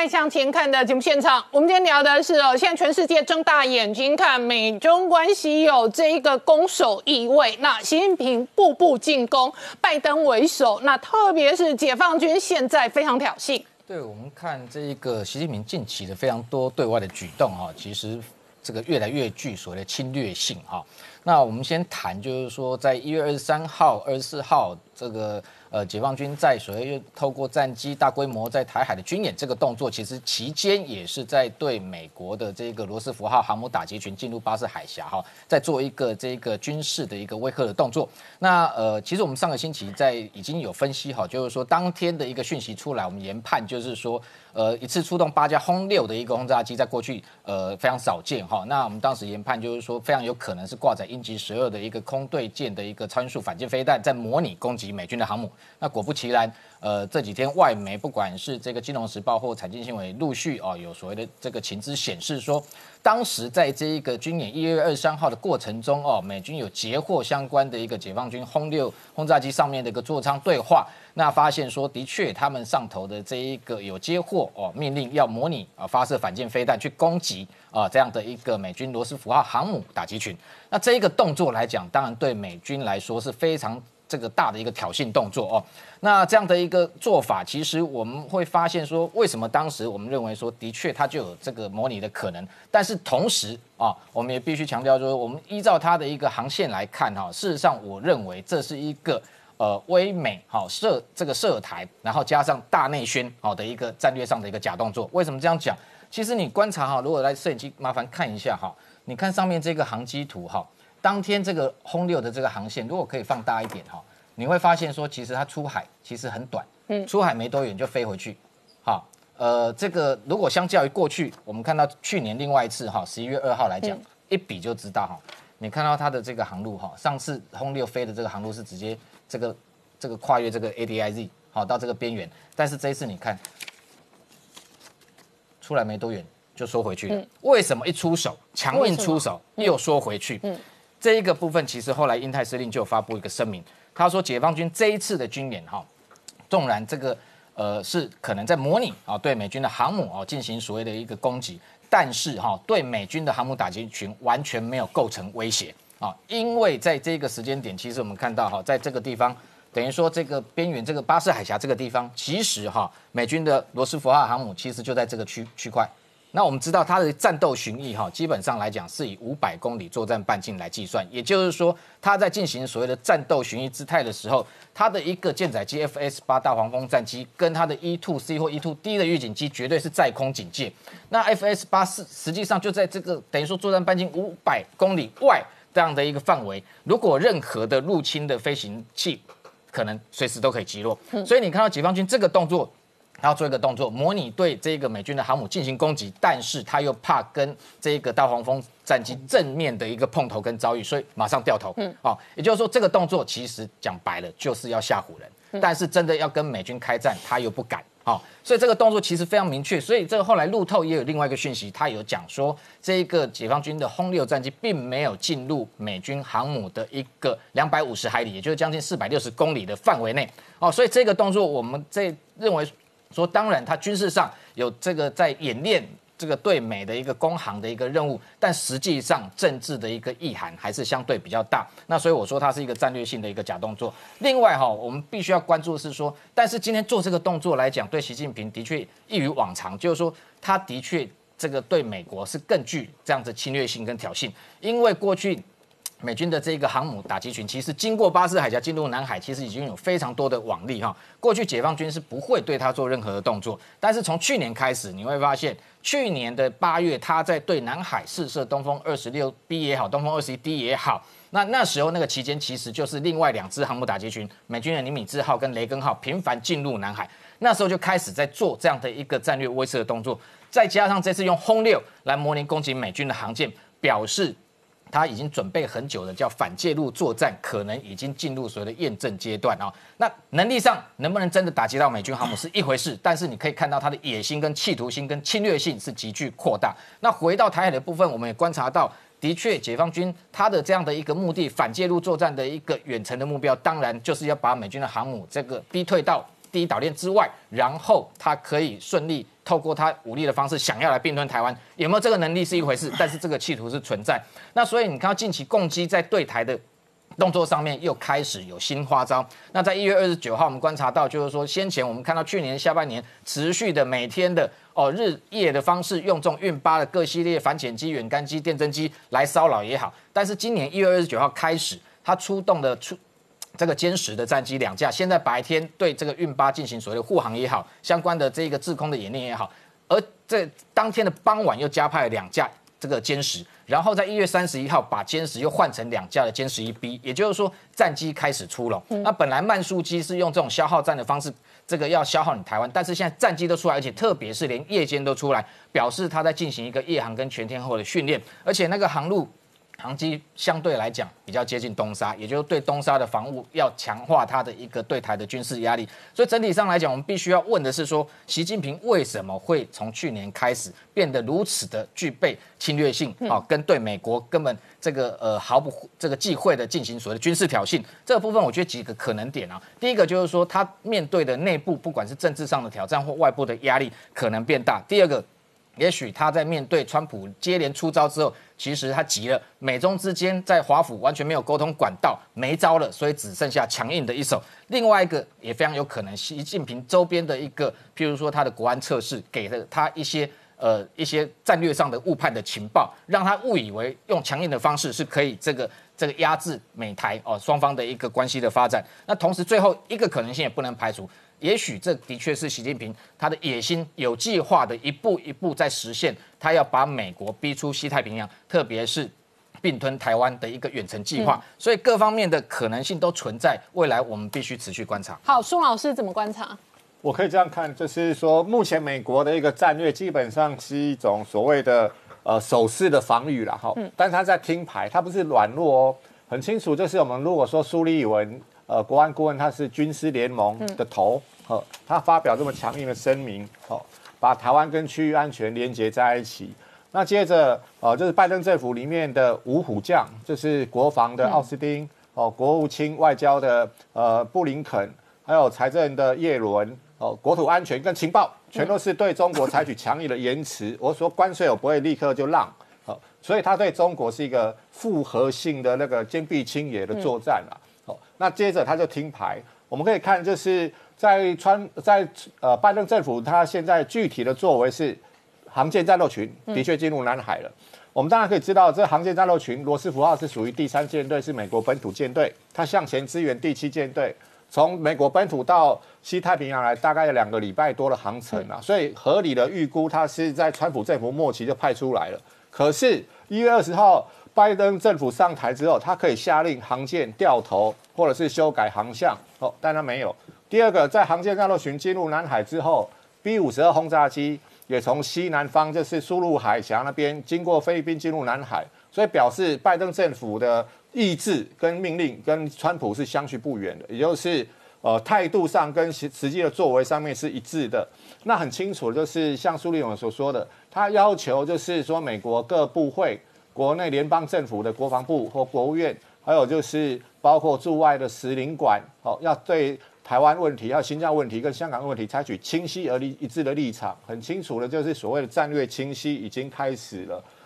那中国部分，它当然现在是所谓的拒止战略了。它这个战略就是说，美国强调是开放跟自由的印太区域，哦，就是自由航行权，还有就是一个比较公平的贸易的关系等等了。但是北京基本上是把南海当成浅见的乐园，哦，不是只有那深锁国这主权问题而已。南海水下的底土资源非常丰富，大概有一百三十亿桶的原油，哦，还有很多可燃冰。那再来就是南海又是最重要的欧亚航线，这是贸易的一个航路。所以谁掌握南海，就会决定说未来这是经济的发展，还有呃能源的生命线的这个问题。但是今年二零二一年，我们可以这样看，是所谓的南海行为准则要签订的一年。所以在此之前，中国在南海的一些军事行动、人工岛，还有就是扩张它的海军兵力、跟反潜兵力、航空兵力、在陆战区的总体的这个投射能力的增加，它可能在增加一个筹码。哦，那中国解放军的呃一个军事文化很清楚，就是谈谈打打，打打谈谈。这时候美国是不可能放软的，他放软的话，就等于说之后他在呃东南亚国协的这些盟国在谈判所谓 COC、C COC 就是南海行为准则的时候，就会失去一个呃很重要的筹码。哦，那再来就是二零二一年，就是照美国的政治文化传统，新总统上台后的一年的年底，嗯，呃，也就是在二零二一年的年底之前，美国会发布所谓的国家安全战略报告，还到国家军事战略。这时候我们可以很清楚的定调，就是拜登政府他最后的立场跟做法，哦，所以我们可以合理的看待台美关系的乐观发展。好，我们稍后回来。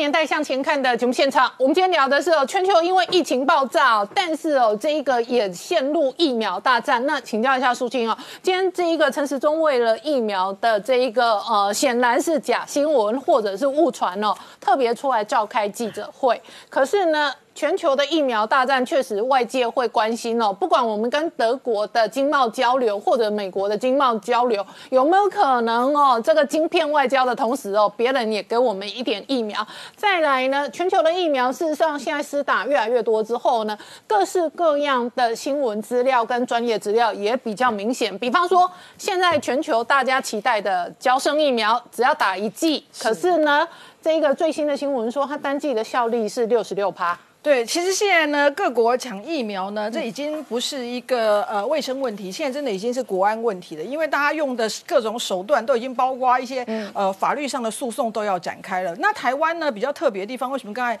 呃宁官说到，说不定未来还是得靠什么晶片或其他原因，是因为台湾现在呢没有人质可以在手上。什么叫人质可以在手上？大家仔细看，我们现在已经问世的这几株疫苗，大家可以观察到，其实少数只有少数是大厂，就是辉瑞是。传统的疫苗大厂，嗯，其他几家老实说都没有太多的疫苗经验，所以他们疫苗是谁生产的？他们疫苗呢，多数都是代工给，就是授权请其他国家生产，其中主要的生产地包括欧洲，包括美国，包括英国，包括印度，包括韩国，包括日本。包括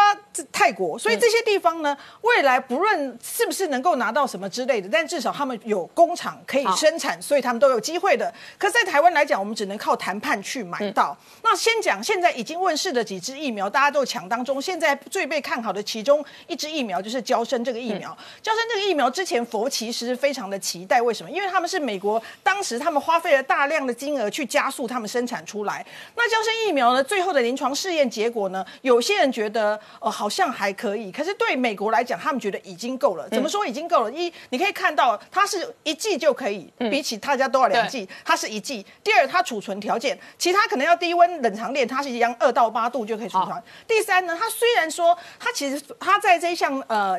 临床报告中，它有三个数据，一个数据大家看到的六十六是这个平均值的数据，可是它如果在美国本土，其实它相对比较理想的。那为什么只有六十六？原因就是大家都在密切注意说。变种病毒的这个部分，因为它的临床试验包括在南非做，包括在巴西做，包括在其他地方做，所以它的整体的数据也包含其中的变种病毒。大家可以看到，其中有个数据是五十七的部分，意思就是它对南非变种病毒保护力明显就更差，只有五十七。所以这也是另外一个警讯，就是说，如果未来病毒持续的变种，或未来南非和巴西病毒或其他病毒变成主流的时候，之前推推出来这几支疫苗是不是还有效？至少目前在这个我们的交生这支疫苗看到。是它对南非的病毒相对保护力没有那么好，嗯，可是为什么即使这种只有六十六趴的数据，却美国觉得很好？为什么呢？原因很重要，是一个它另外一个数据，就八十五趴的保护力是什么？不会出现重症或住院。因为对于包括未来可能用到这支病毒的已经疫情很严重的国家，或者像美国来讲，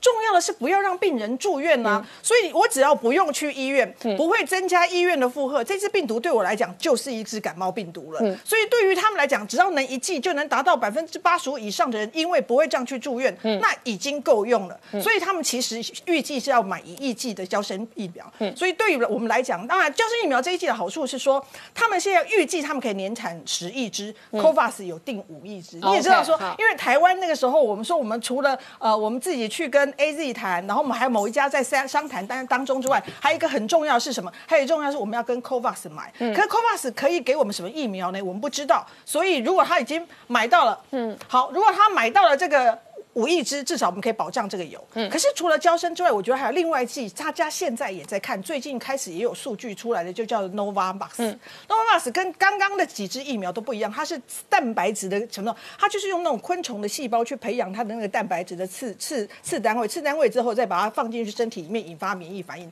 它一样跟交生的好处是什么？它一样是冷藏疫苗，但它要打两剂。不过呢，它最近的数据出来，反应显示比较理想的是什么？哎，它好像效果还不错。嗯，因为呢，它整体的保护率将近九成。哦，对，而且重点是，刚刚在南非，它也有在南非这个部分做研究，不过它一样在南非这个部分踢到铁板。对，它在南非啊，看分两个族群，如果整体族群的话，它对于南非病毒的保护力只有四十九趴。嗯，哎，四十九趴已经比不上我们现在的流感，对不对？大家大家就觉得非常开叹，那完蛋了怎么办？南非病毒好像真的很强。其实他们如果把这个所谓的四十九趴里面再去分族群看，发现啊，我把一群人剃掉，就是有感染 HIV，就是 H I 艾滋病病毒感染这一群人剃掉之外，他发现他对南非病毒的保护力有到六成。哦，所以如果有到六成，就已经高高于我们现在流感病毒了。所以接下来这几支病毒，那一样看起来就是虽然没有办法有效的防范这个。呃，变种病毒，但是看起来还是能提供一定的保护力。那 Nova l o m a x 的它也是一样，它是一家完全新的公司，它以前根本没有生产过疫苗，谁帮它生产？嗯，一样的，最大宗就是印度。哦，就印度之前火灾那家厂商，那家是一个非常大的这个疫苗生产厂代工厂，所以它主要生产包括印度这一家，以及我必须说台湾真的在亚洲地区，我们有些有些地方还要再加油。它另外两个就包括日本的武田，嗯，然后韩国的 SK，嗯，这些都是它的合作厂商。嗯所以它也是全球布局合作，包括西班牙各地都有。嗯所以未来它是说，他们也一样应该可以生产超大概几亿剂。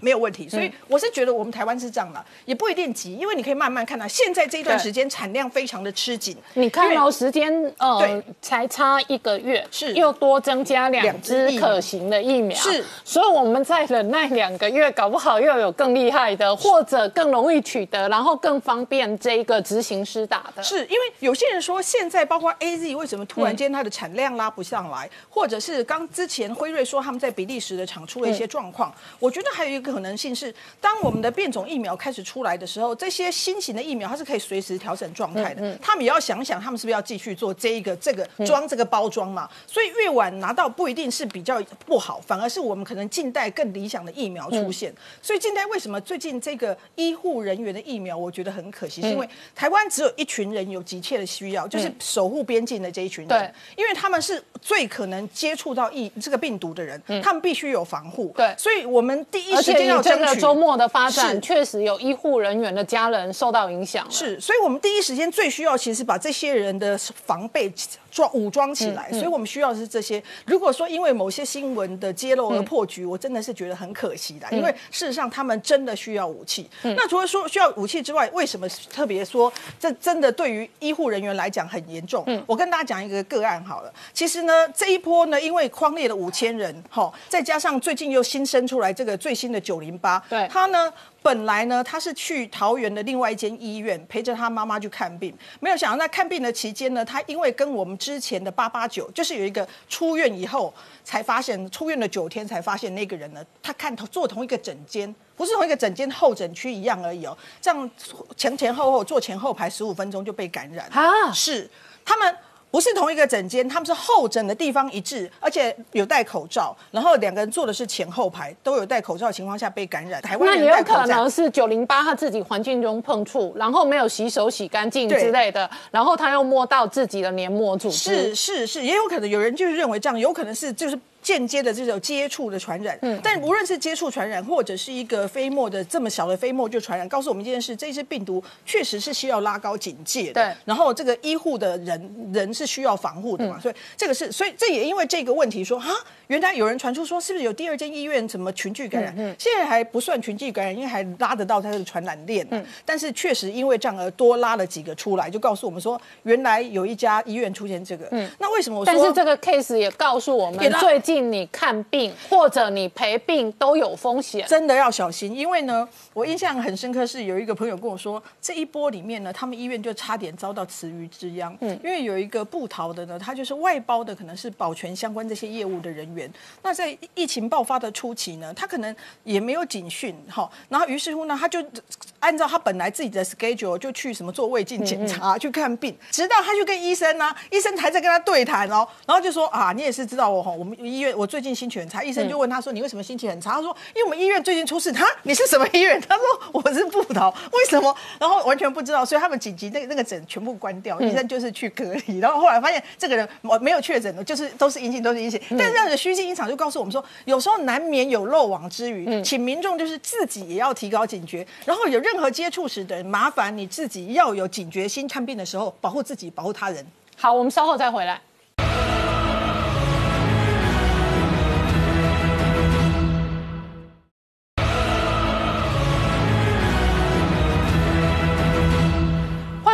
年代向前看的节目现场，我们今天聊的是这个礼拜五美台供应链对话。那请教一下月中哦，确实全世界哦都陷入疫苗跟晶片大战。那美台的供应链当然也使得台积电在这一个时间点哦，它确实更加为难。呃，确实啊，我们从可以从两个角度来看。第一个是因为看到，哎，之前韩国、日本都有发现。德国、日本都有动作，都来跟台湾讨晶片，那美国当然不可能不来要嘛，哈，所以这是第一点。那事实上呢，早在去年十一月，我们其实就已经有台美经济伙伴的对话，也不是因为这一次的这个晶片缺货才有这个所谓的对话，哈，所以这个因果关系要先要弄清楚。好，第二个呢，这个对话当中，大家的焦点当然还是在于车用晶片的部分，想说美国一定是要来要晶片嘛。事实上，哎，其实经济部已经有说明，其实不是只有。这个部分哦，因为他说，当然第一波一定会先从半导体晶片这边谈起，可是后续还会有电动车，甚至健康安全、五 G 通讯、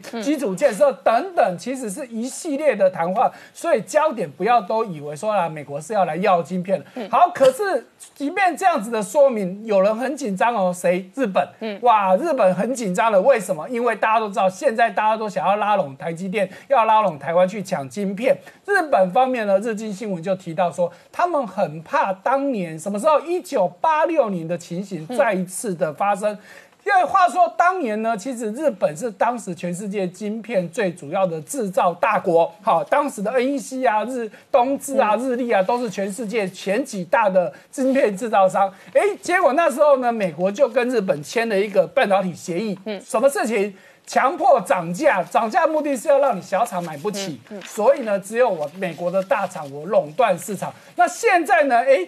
美国又来找上台积电，所以日本方面就很担心说这件事情会不会再度的发生。那再加上上次的哎。德国、日本都跟台湾协调，哎，台这个我们这边呢也答应说要尽可能去挪这个产能哦。可是呢，不要忘了当时的这个挪法当中，除了说这个产能利用率要拉到一百零二、一百零三趴以外，其中还有一个就是既有的订单我要让它减少配额。哇，这件事情一讲出来，这日本这些大厂也很紧张，当然美国的厂也很紧张。所以现在传出来，包含的苹果、包含的高通、包含的日本的 Sony。派人天天到台积电去盯，好，很怕说我的单被挪了，哇，所以你就知道这些问题真的很大。好，所以我们再看到今天的台股，也不知道是不是因为这个台美经济对话的关系，不管怎么样，今天台股又回。又回神过来了哈，所以今天大涨了两百七十一点，距离今天回到六字头了。对，今天的最高点只差十九点哦。那台积电呢，当然很重要的就重回六字头，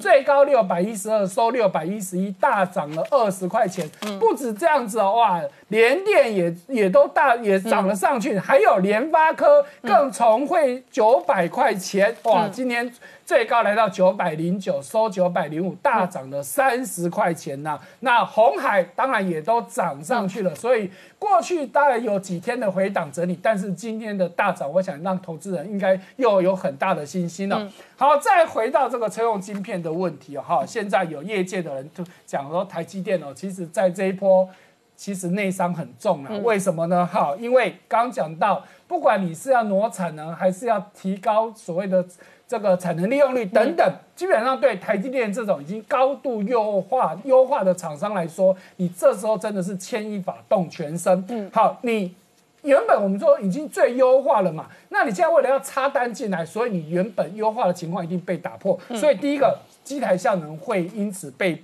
降低。好，第二个。你插进来之后呢，你可能原本我们前面也以前也讲过，车用镜面其实不需要那么高的制程，只要你硬要给他们，那你杀鸡用牛刀，那显然的就会有成本上的问题。第三个就是我原本这个排程都已经。排好了，结果你现在要插队，所以可能造成台积电至少未来三个月的生产时程全部都被打乱。好，那也不止这样子，还有一个问题就是，现在有可能新创公司都挤不进去台积电的制程的。怎么说呢？因为现在已经传出来了，你今天要拿到这个，嗯。你要能够排得进去，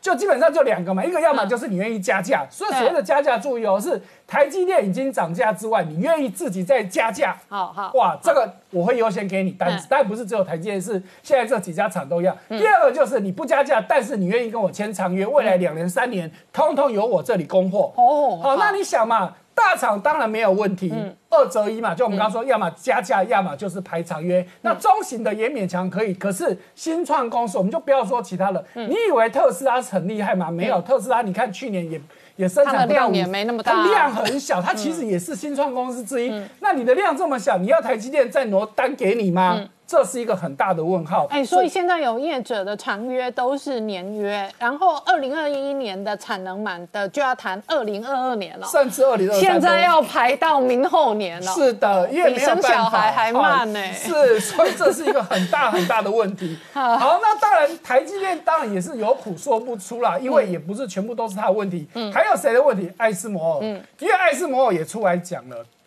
我做不出机台嘛，你台积电要跟我要，我也做不出来。我的产能最大就是到这，那而且还加上一个很大的问题。哎，艾斯摩尔自己的执行长出来讲哦，去年我们都知道，华为因为被美国制裁，所以台积电很多华为单就不见了。所以本来台积电是要跟艾斯摩尔订三三纳米的这个 UV 机台，可是后来就这样子坑掉了。然后后来发现，哎，第四季单不。不减反增，所以台积电又回过头要去跟艾斯摩尔订再下订单。艾斯摩尔说很抱歉，因为一台 UV 的这个生产期长达二十个月，我今年的流排程都已经全部排好了。你现在之前单砍掉，我也重新都排过，那你现在又要给我，你也要这个插单插队，很抱歉，明年再说。好，所以这都是一环扣一环的问题。好，所以这个问题真的很大，不是只有车用。车用晶片，因为我们刚刚讲嘛，我们台湾这些代工厂只要一挪，原本我可能是山西产业的晶片厂，可能因此量被减少。本来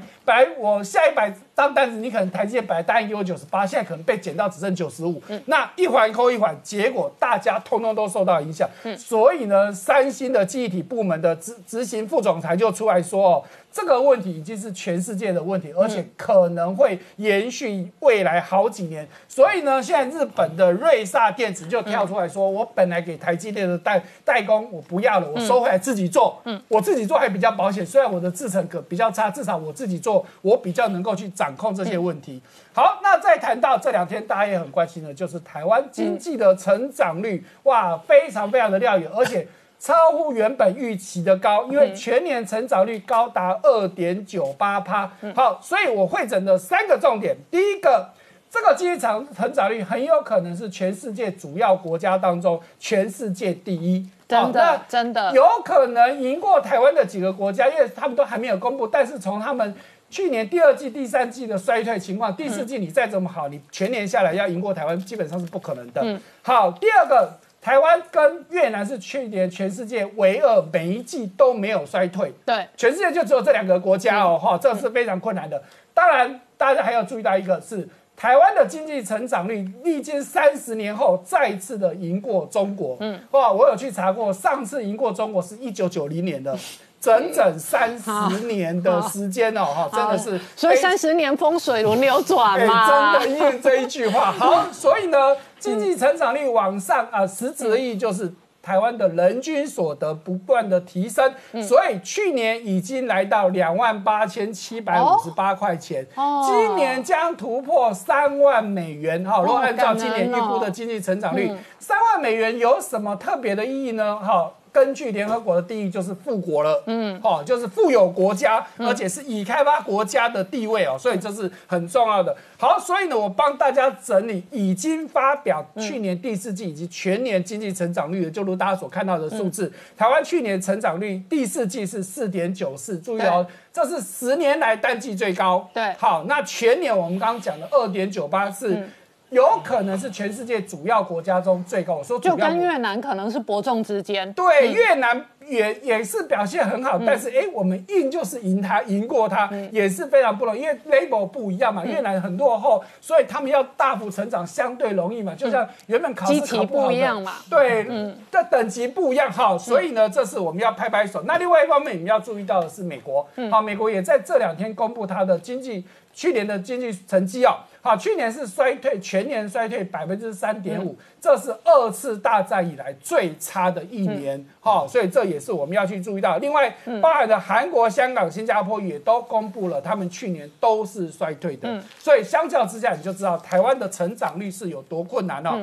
好，那所以我们刚刚说的，而且台湾哦，这个二零二零年不止外销不错，事实上本地的内需有也有所表对对，这是整个共同的表现，当然不可能只靠外销而已嘛，整个内需。所以我们看到很多国家都还没有公布第第四季的数据，所以我们看去年第三、第二季、第三季的数据，就如我刚刚说，我为什么敢说台湾应该是第一的？嗯，因为你看大部分国家去年第二三、第二三季都是在衰退，尤其你看到。这个东南亚的几个国家，乃至于印度，好、尤其像以前，哎，印尼可能成长率也很高，印度成长率以前都很高，但是去年二三季衰退非常严重，所以全年要赢过台湾基本上是不可能的事情。好、所以大家可以看到台湾的经济成长率的走势，好、这是我们看到图表是一八年以来，但是我们刚说。去年的第四季是十年来的单季最高，嗯，哦，这真的是非常非常不容易。尤其大家都在说，二零二零年对绝大部分的国家是非常悲惨的一年。尤其我们刚刚说，美国是二次大战最差的一年，结果台湾居然是近几十年来最好的一年。好，那再来还有汇率的问题，也是大家很很关注的，就是之前央行查到有八个粮商跟六家外商银行。去炒外汇，好，可是央行都没有说是谁。好，现在呢，路透社有透露了，好，谁呢？有两家粮商，一个是嘉吉，一个是路易达福，是炒汇炒汇的两大粮商。另外呢，外商银行的部分包含了德意志银行、花旗银行、摩根大通、渣打跟 ING 跟以及澳盛银行啊。不过央行的部分是不承认也不否认啊，是不是就是这两个粮商跟六家？外商银行、央行没有说，央行只说过两天就会公布正式的惩处的这个结果。好，我们稍后回来。Hello，我是陈宁官，拜托大家支持唯一官方频道《年代向前看》，赶快按订阅。